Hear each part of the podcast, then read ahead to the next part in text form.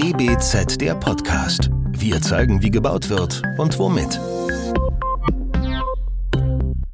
Willkommen zu unserer neuen Folge von DBZ der Podcast.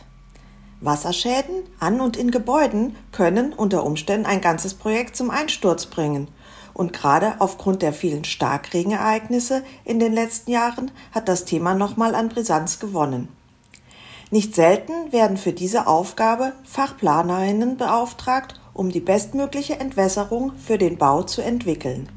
Beim Thema Entwässerung geht es auch darum, die Funktionen so zu integrieren, dass man am Ende nur das wahrnimmt, was auch gestalterisch wirkt. Die Aufgaben sind komplex und wie so oft gilt auch hier, dass nur, was fachübergreifend geplant wurde, sich zur Abnahme als wirklich langfristige Lösung eignet. Wie eine optimale Planung und Ausführung der Entwässerung gelingen kann, darüber sprechen wir heute mit zwei Gästen, die schon so manche knifflige Aufgabe gemeinsam gelöst haben. Bernhard Kurpitz ist freier Landschaftsarchitekt und seit sieben Jahren bei GLA Gesweil Landschaftsarchitekten in Schorndorf beschäftigt. Dirk Kimmel ist Projektmanager beim Unternehmenspartner Hauraton. Gemeinsam berichten sie uns von einer typischen Bauaufgabe mit besonderen Herausforderungen. Das DBZ-Team heute sind Mariella Schlüter und Katja Reich. Hallo zusammen und herzlich willkommen im virtuellen Raum. Hallo. Hallo zusammen. Dann gehe ich doch gleich mal in die erste Frage.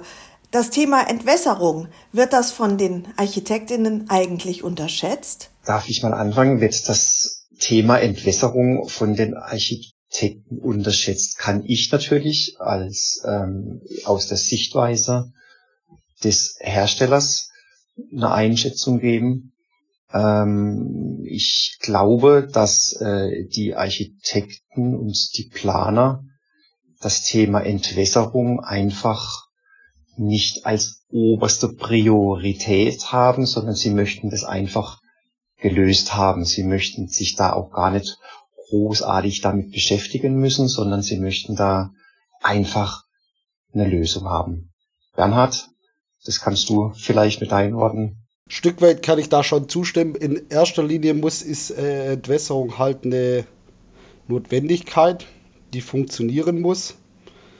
Ähm, ich denke, von uns als Landschaftsarchitekten ist es noch eher im Fokus beim Hochbau. Ähm, steht es, denke ich, speziell am Anfang des Projekts nicht so weit oben. Ähm, gut, einfach aus der Sache raus, dass die halt viele andere Themen haben, die sie bearbeiten müssen, die sicherlich am Anfang eines Projekts deutlich wichtiger sind. Haben Sie denn den Eindruck, dass das Thema überhaupt in den Köpfen ist? Also, dass man weiß, oh, das kommt irgendwann auf mich zu jetzt in der Planung und darüber muss ich mir auch noch Gedanken machen? Doch, doch, das schon. Also, ich denke, das Thema Entwässerung ist schon auch in den letzten Jahren nochmal deutlich wichtiger geworden. Da gibt es ja auch inzwischen etliche Vortragsreihen zu äh, Hochwasserereignissen und so weiter. Also die Wichtigkeit an sich ist schon bekannt nur wann es angegangen wird und wie es angegangen wird, das ist teilweise ein Problem, denke ich. Sie werden uns jetzt gleich von einem ganz besonderen Projekt auch erzählen. Äh, vielleicht einmal, einmal ähm, ja, vorweg, wann, wann wäre der perfekte Zeitpunkt, um das Thema bzw. auch Fachplanerin in dem Bereich mit einzubeziehen? Ja, der perfekte Zeitraum wäre eigentlich schon im Vorentwurf, aus meiner Sicht. Einfach, dass man schon bevor irgendwas feststeht oder irgendwas festgezurrt wurde, dass man da schon ähm, wegen mir Aufbauhöhen festlegen kann oder Positionen für Deckendurchbrüche. Ähm, das wäre natürlich der Traum, wenn sowas funktionieren könnte. Das ist natürlich auch unser Anliegen. Ne? Also ich will es mal so beschreiben. Wir haben so zwei, also zwei Situationen eigentlich für uns. Wir werden oft oder hinzugenommen zu einem Projekt, wenn natürlich ein Problem, eine technische Problemstellung äh, besteht, was es zu lösen gilt. So, und das, das, die eine Gruppe nimmt uns da hinzu Und damit ist aber auch wieder getan und man versucht den Rest dann selbst zu realisieren oder dann zu gegebener Zeit.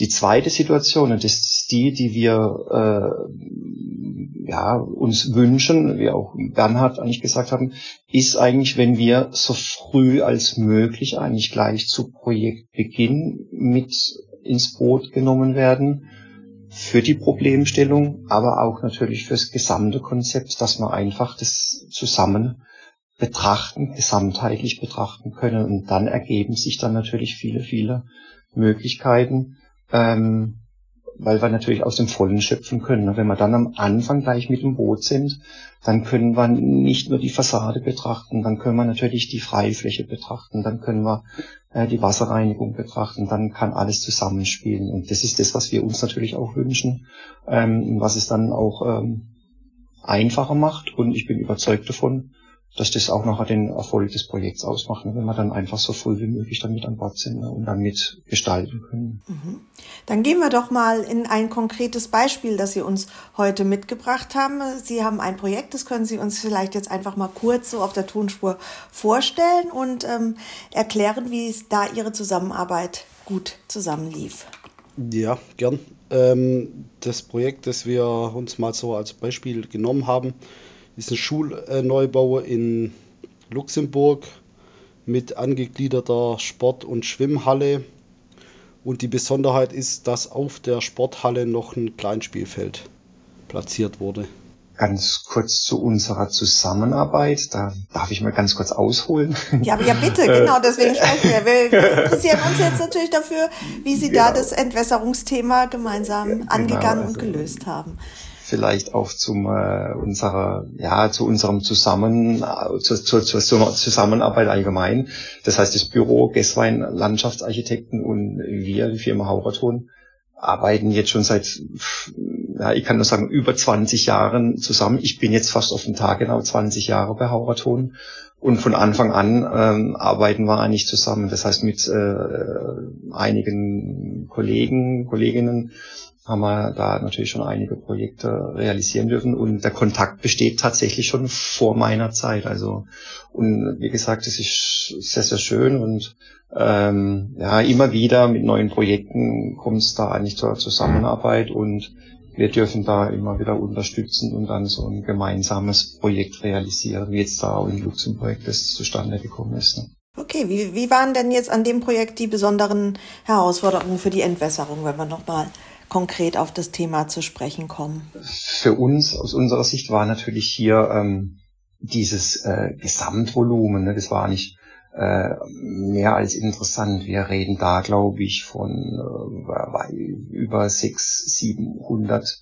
Laufmetern an Rinnen in verschiedensten Ausführungen. Das ist natürlich für uns auch sehr was äh, Besonderes in der Größenordnung. Das heißt, wir hatten hier natürlich ähm, äh, Betonrinnen von der 100er bis zur 300er nennen weiter, mussten auch große, großvolumige Rinnen hier platzieren aufgrund äh, großer Wassermengen, die berücksichtigt werden mussten. Wir hatten von den Typen her auch äh, verschiedenste Schlitzrinnen, äh, die, die, die wir hier zum Einsatz gebracht haben. Und die Besonderheit oder, oder die, die einer der kniffligen Aufgaben waren hier tatsächlich die Fassadenrinnen, die aufgrund der Leibungen und auch aufgrund der Örtlichkeiten äh, da tatsächlich 50, 60 Zentimeter breit ausgeführt werden mussten. Ähm, und was hinzukam, dann in einer gewissen äh, Stabilität, hier war eine Klasse C250 gefordert, was natürlich bei einer Breite von 50 bis 60 Zentimeter, sehr, sehr schwierig ist in der Konstruktion. Ähm, ja, das waren mal so diese, die, die Randbedingungen der verschiedenen Rinnentypen.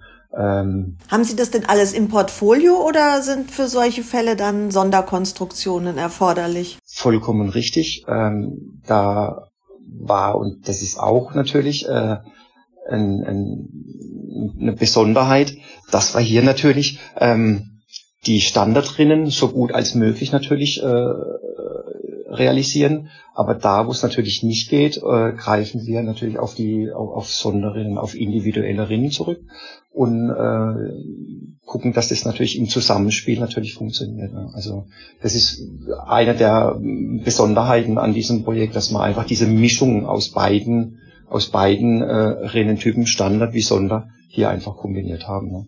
Herr wie, ja, Entschuldigung. Ja, und das permanent in der Dynamik dann, ne, Bernhard, ne, da haben wir ja in, in der Planung als auch nachher in der Ausführung waren ja dann ständige Änderungen, äh, die wir äh, prüfen mussten und die dann alle wieder dann ineinander greifen mussten. Ne. Da waren ja permanent, gab es dann bauliche Änderungen, die mhm. einfach berücksichtigt werden mussten. Ne. Möchte ich noch eine Anhangfrage an den Architekten stellen, Landschaftsarchitekten. Wie äh, waren denn Ihre gestalterischen Anforderungen? Wie integriert man denn solche gerade auch großdimensionierten Rinnen optisch ansprechend in so ein Projekt? Gut, die Notwendigkeit dieser äh, großen Rinnen, wollte ich noch ergänzen, die hat sich ja vor allem ergeben aus der Kombination von, ähm, also zum einen bodentiefen Fenstern, die ja über eine Leibungsrinne ähm, geschützt werden müssen und eben auch aus ähm, bodentiefen Holzelementen, die vor die Fassade gehängt waren, um, um da den, Holz, äh, den konstruktiven Holzschutz zu realisieren, musste eben auch dort noch eine Rinne vorgesetzt werden. Das heißt, ich hatte dann quasi die Leibungsrinne und mit einer Leibungstiefe von etwa 40 cm schon. Ähm, und dann eben noch die Rinne, die notwendig war, um den konstruktiven Holzschutz herzustellen mit 20 cm. Dadurch ergeben sich dann eben die Gesamtbreiten von 60 cm. Und um auf Ihre Frage da zurückzukommen, wie das gestalterisch dann Sinn machen konnte, haben wir eben gesagt, dass auch im Bereich der Leibung die Rinne durchgezogen wird und quasi auch vor der Fassade, Fassade wo es ja dann notwendig ist, ähm, und dadurch habe ich halt ein, eine durchgängige Rinne, die dann einfach in die Leibung verspringt und dann wieder vor der Fassade langläuft mit der 20 cm Breite und in der Leibung dann eben mit 60 cm. Sie sprachen ja beide eben schon davon, dass Sie da über einen längeren Zeitraum mehrere Varianten oder immer wieder Anpassungsvarianten ähm, ja, durchgeführt haben. Von welchem Zeitraum sprechen wir und äh, wie, wie viel Veränderungen gibt es da in so einem Zeitraum? Wie, wie intensiv arbeitet man da zusammen? Also wie, wie kann ich mir das genau vorstellen? Also ich habe da mal jetzt nochmal in dem Zuge da ein bisschen da äh, nochmal alles Revue passieren lassen. Ich glaube, wir hatten hier, glaube ich, in der Planung waren das guten gerne äh, zwei Jahre, oder wo wir da wo wir da ähm, in der Vor also in der Planungsphase äh, zusammengearbeitet haben und dann letztendlich äh, die Ausführung noch berücksichtigt, reden wir da gut und gern über, ja, also mindestens drei Jahre, eher länger. Ähm, also über so einen Zeitraum tut sich das dann schon strecken. Wie intensiv ist natürlich, ähm, also das macht es natürlich auch aus, dieses partnerschaftliche. Also es gibt, es ergeben sich da natürlich Änderungen, die und dann wartet Bernhard natürlich drauf, okay, jetzt es ergibt sich eine technische Änderung in der Höhe oder können wir das berücksichtigen? Man muss nochmal ganz schnell äh, auch nochmal eine Hydraulik erstellen, so dass man dann eigentlich weitermachen kann. Das heißt, tatsächlich äh, ist auf Zuruf geht oder geht nicht, K.O.-Kriterium. dann gibt es eine schnelle Information, damit wir okay auf dem richtigen Weg sind, dass wir weiterarbeiten können. Aber genauso gut gibt's dann in einer Phase, wo man dann nochmal äh, einfach äh, gesamtheitlich alles nochmal zusammenfassen kann, wo dann mehr Zeit zur Verfügung steht. Aber, aber das ist schon so ein bisschen äh, charakterisierend. Das heißt, entweder ich brauche mal eine ganz schnelle Information, wo man re reagieren muss, oder ich habe dann einfach ein bisschen länger Zeit, wo ich dann so ein eine, eine, ein Paket zusammenstellen darf. Ne? Das ist so, und das, ja, ich sag's immer so, das ist schon so, diese Dynamik ist immer schon so ein bisschen, ja, spannend. Mhm. Jetzt ist er quasi an so einem Gebäude, wenn, gerade wenn Sie jetzt auf Änderungen irgendwie so ein bisschen eingehen, natürlich ändert sich da jetzt nicht nur bei der Entwässerung was, wenn konstruktiv irgendwas anders wird, sondern es zieht ja auch andere Gewerke quasi äh, mit, mit rein oder die sind äh, davon auch betroffen. Deswegen so ein bisschen die Frage, wie ist dann die Kooperation auch mit anderen, vielleicht Fachplanern oder wie arbeiten Sie da, wie gleichen Sie das ab? Arbeiten Sie an einem BIM-Modell alle zusammen oder wie muss ich mir den Workflow da vorstellen? Nee, mit BIM haben wir in dem Projekt nicht gearbeitet. Änderungen in der Planungsphase sind noch relativ einfach abzustimmen. Schwierig wird es dann eben in, in der Ausführung, weil da, da muss eben, wie es der Dirk schon gesagt hat, da muss schnell reagiert werden. Weil da ist eben dann keine Zeit mehr da zu sagen, hm, jetzt überdenkt man das nochmal eine Woche, stimmen das alles intensiv mit allen Fachplanern ab, was natürlich trotzdem geschehen muss, aber halt ähm, da ist es halt super, wenn man einen Partner hat, der, ähm, sag ich mal, von zwei, innerhalb von zwei Tagen darauf reagieren kann und sagen, also ich schilder das Projekt und, und das Problem und dann ähm, kann mir der Dirk sagen, okay, das hat, oft hatten die Hersteller ja schon die Probleme und können sagen, ja, wir könnten so und so drauf reagieren. Zum Beispiel war es jetzt in dem Projekt so, dass ähm, die Dämmung in, inklusive Abdichtung dann doch deutlich höher gekommen ist, äh, wie das in der Planung mal vorgesehen war. Und dann die Rinne, wie sie vorgesehen war, einfach nicht mehr reingepasst hat. Das heißt ja auch die Hydraulik, die gerechnet wurde, ähm, passt vielleicht nicht mehr. Das heißt, da habe ich dann halt dem Dirk Bescheid gesagt, so und so viel kleiner müsste die Rinne jetzt werden, weil sie einfach nicht mehr in diesen Ausschnitt reinpasst, der da, der da planerisch vorgesehen hat, äh, war. Und ähm, ja, da ist dann halt super, wenn, wenn da relativ schnell eine Rückmeldung kommt, weil die ja, da hängen ja dann auch Bestellzeiten dran bei Sonderrinnen. Mhm. Würde Ihnen denn eine Arbeit an einem BIM-Modell da helfen zum Beispiel oder haben Sie da wenig Erfahrungen bislang, gerade wenn jetzt die Projekte vielleicht auch ein bisschen größer oder anspruchsvoller werden?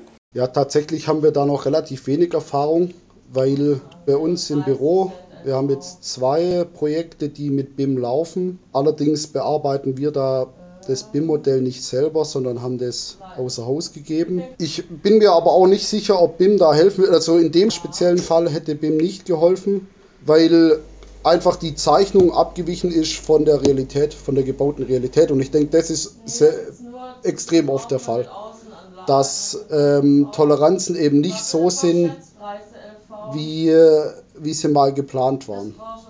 Oder man muss größere Toleranzen irgendwie in die Planung mit einbeziehen.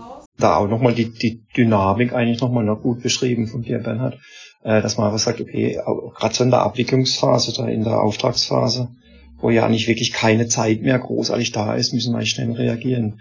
Und da schön, wenn wir von Anfang an mit an Bord sind, aber wenn jetzt hier im Haus jemand anders das abwickelt, ist das Wissen natürlich doch da und kann auf einem kurzen Wege dann übergeben werden und ist parat, ein kurzer Abstimmungswege, dass wir einfach da schnell rea reagieren können. Ähm, vielleicht noch ganz kurz zum Thema BIM. Wir, das ist natürlich ein unglaublich wichtiges Thema auch bei uns, wo wir auch nicht mit Hochdruck dran arbeiten. Wir stellen BIM-Daten auch zur Verfügung für die Standardprodukte und ist natürlich für uns ähm, auch noch viel spannender, natürlich was so mit Sonderanfertigung, ne, wie wir die natürlich irgendwie in BIM äh, integrieren können. Und wenn uns das gelingt, dann ja, da versprechen wir uns eigentlich auch viel davon wird man aber auch sehen, wie sich dann natürlich in der Abwicklung nachher dann tatsächlich zeigen wird. Ne? Gerade für solche spezielle Fälle, wenn ich da an Luxemburg denke, wird es sehr spannend, ob man da mit Sicherheit kann ich nicht alles abdecken, aber sicherlich weiter besser unterstützen, ne? wenn wir da was anbieten können, auch für dieses Sonderrennen. Also ganz spannendes Thema. Ich hätte vielleicht noch eine kleine Anhangfrage, weil Sie gerade meinten, Ausführung ist nicht unbedingt immer gleich dem, was geplant wurde. Haben Sie auch Erfahrung mit äh, vorfabrizierten Elementen, wo man dann wirklich äh, vorgefertigt die Elemente so bekommt, wie sie dann auch wirklich geplant sind, sodass man nicht auf den Bau noch reagieren muss, was Maße angeht? Gut, die Rinnen werden ja alle vor Ort aufgemessen und dann Oder jetzt in, in dem speziellen Fall, die ganzen Sonderrinnen werden ja alle vor Ort aufgemessen und direkt nach Situation äh, gefertigt. Genau, das heißt, diese, diese Stahlrinnen, diese Sonderrinnen, die sind jetzt äh, 60 Zentimeter geplant in der Breite, heißt aber gar nichts.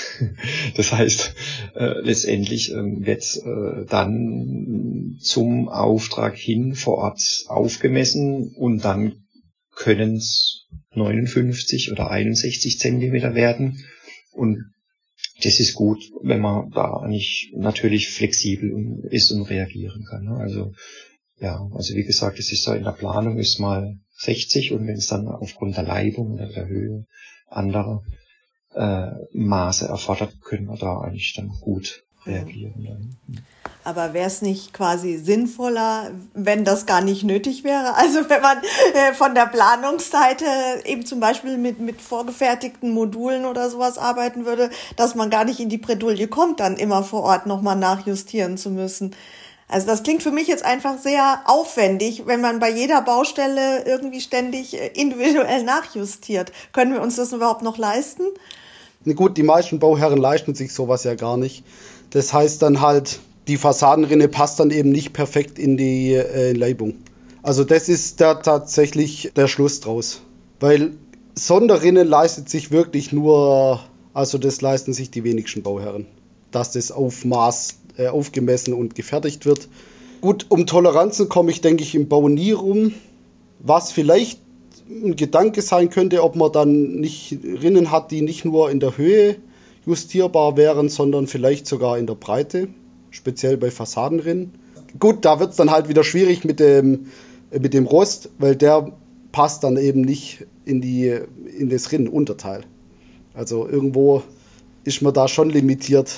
Das sind durchaus interessante äh, Gedanken, die wir uns natürlich da auch machen. Ne? Also wir versuchen natürlich auch, ist ja klar, ich meine, dieses Luxemburg in, in der Menge, in dem Umfang und in der Art und Weise ist ja jetzt natürlich auch nicht alltäglich und äh, aber in der Regel, wir versuchen natürlich auch in der Unterstützung, in der Vorplanung schon ganz klar, Kostenbewusstsein ist natürlich äh, allzeit vorhanden.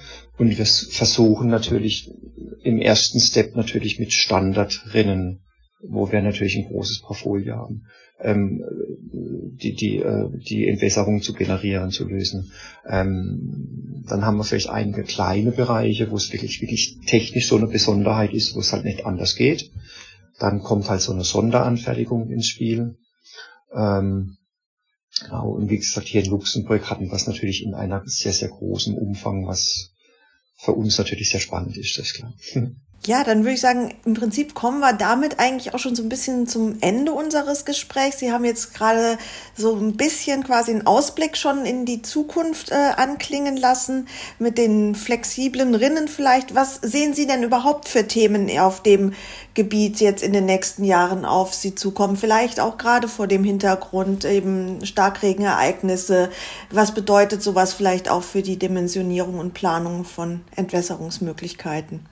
Also als Ausblick für uns, jetzt gerade nochmal um die auf die Fassadenrennen zurückzukommen, ist natürlich auf der einen Seite ganz schön, dass wir natürlich diese Flexibilität haben, aber uns ist es natürlich auch bewusst, dass das natürlich sehr kostenintensiv ist und ja, es ist ja immer ein, ja, ein Wettbewerb da natürlich. Für uns heißt es in dem Bereich eigentlich, ähm, was diese Fassadenrinnen, was diese Metallrinnen angeht, ähm, einfach äh, diese wiederkehrende Sonderlösungen zu, ja, zu erkennen, äh, zu analysieren und diese dann natürlich in Standardlösungen ähm, überzuführen. Ähm, damit werden wir dann sicherlich nicht 100 Prozent erreichen, aber dann halt vielleicht 70, 80 Prozent zu sagen, okay, äh, das ist immer so ein wiederkehrendes Problem, eine wiederkehrende äh, technische Aufgabe und die versuchen wir dann einfach mit einer Standardlösung dann zu lösen.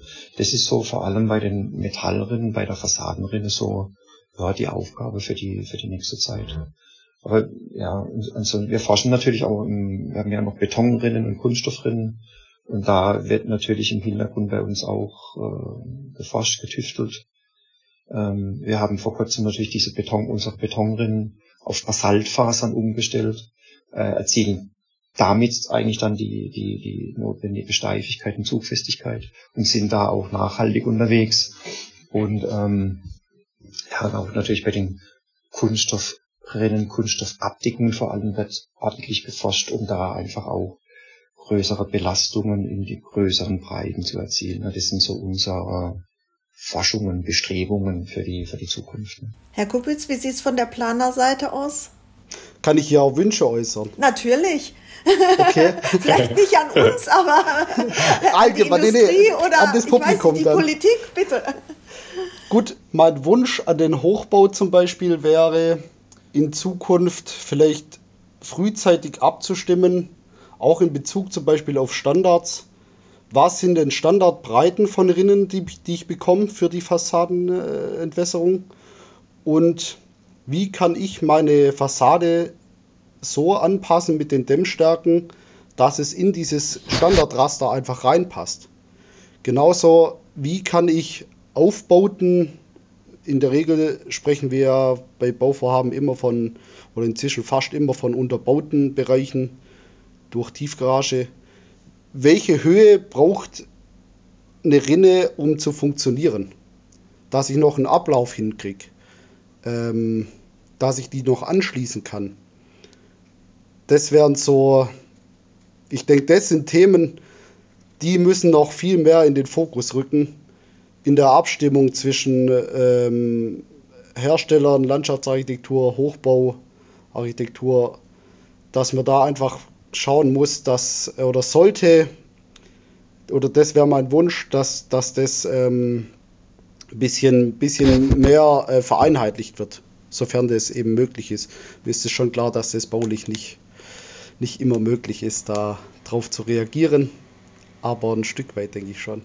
Dann vielleicht äh, abschließende Frage von mir. Sie haben ja schon sehr häufig zusammengearbeitet. Vielleicht können Sie ja unseren Zuhörerinnen auch nochmal ja, so drei wichtige Aspekte mitgeben, die dann so eine ja über Jahrzehnte schon Zusammenarbeit ausmachen. Also ähm, ganz kurz. Ja, Ganz Drei kurz, Schlagworte. Also äh, Schlagworte ist, äh, was es ausmacht. Also nochmal, wir äh, für uns wichtig, dass wir so früh wie möglich involviert sind. Ne? Das ist so ne, ein, ein ganz, ganz wichtig, in meinen Augen ein ganz wichtiger Punkt. Dann ist es natürlich sehr, sehr schön, dieses Partnerschaftliche, was wir jetzt äh, aufgebaut haben über die Jahre, dass man sich darauf verlassen kann, damit man weiß, was äh, der andere in dem Moment eigentlich so äh, möchte. Und ähm, ja, ich für mich, ich muss es mal erwähnen, fühle mich eigentlich so mit diesen Möglichkeiten, was wir jetzt äh, gehört haben, Standard Sonder, fühle ich mich eigentlich ganz wohl, äh, dass ich eigentlich hier das Gefühl habe, immer zu jeder Zeit eigentlich so eine passende Lösung zu finden. Ne? Das sind so, so drei wichtige Punkte in meinen Augen. Ne? Gut, die Zusammenarbeit lebt natürlich äh, in dem Fall auch einfach von unserem, ich bin in das Büro gekommen und äh, meine Kollegen haben die ganzen äh, Angestellten bei Horaton schon gekannt. Dann wird man mal zum Essen eingeladen. Ähm, dann lernt man sich auch persönlich mal kennen, was sicherlich ähm, nachher im Projektumgang die ganze Sache deutlich vereinfacht, wenn man, ähm, wenn man sich mal gesehen hat, wenn man vielleicht auch mal irgendwie persönlich miteinander gesprochen hat. Nicht nur fachlich, auch. Ähm, ja, das ist, dann, das ist dann halt eine schöne Zusammenarbeit, wo man auch gern anruft und vielleicht auch mal eher eine Mail schreibt, auch wenn es noch nicht so richtig problematisch ist, wo man bei anderen Themen, wo man eben keinen persönlichen Ansprechpartner hat, das eher mit sich selber ausmacht oder im Büro bespricht. Ich meine, das ist natürlich schwierig, das jetzt auf andere zu übertragen. Das ist gut. Ähm, aber also ja, Sie sagen einfach guten persönlichen Kontakt genau, zu guter den persönlicher Kontakt ähm, Definitiv. Erleichtert die Sache. dadurch. hilfreicher als jedes BIM-Modell. Auf jeden Fall. Also, so, so kann man zusammenfassen. Super. Ganz klar. Ja, dann ähm, würde ich abschließend sagen, vielen, vielen Dank für Ihre Zeit, für ähm, das gute Gespräch, auch für die, für die Information. Und wir sagen Tschüss für heute. Ja, Dankeschön. Tschüss. Vielen Dank. Dankeschön Tschüss. und tschüss. Das war der DBZ Podcast. Wir zeigen, wie gebaut wird und womit. Entwickelt wird der Podcast von der gesamten DBZ-Redaktion. Wenn ihr unsere Arbeit unterstützen möchtet, könnt ihr das am besten, indem ihr unser DBZ-Magazin abonniert und unserem Podcast 5 Sterne verleiht. Der DBZ-Podcast wird von unserem Tonmeister Lynn Meisenberg abgemischt.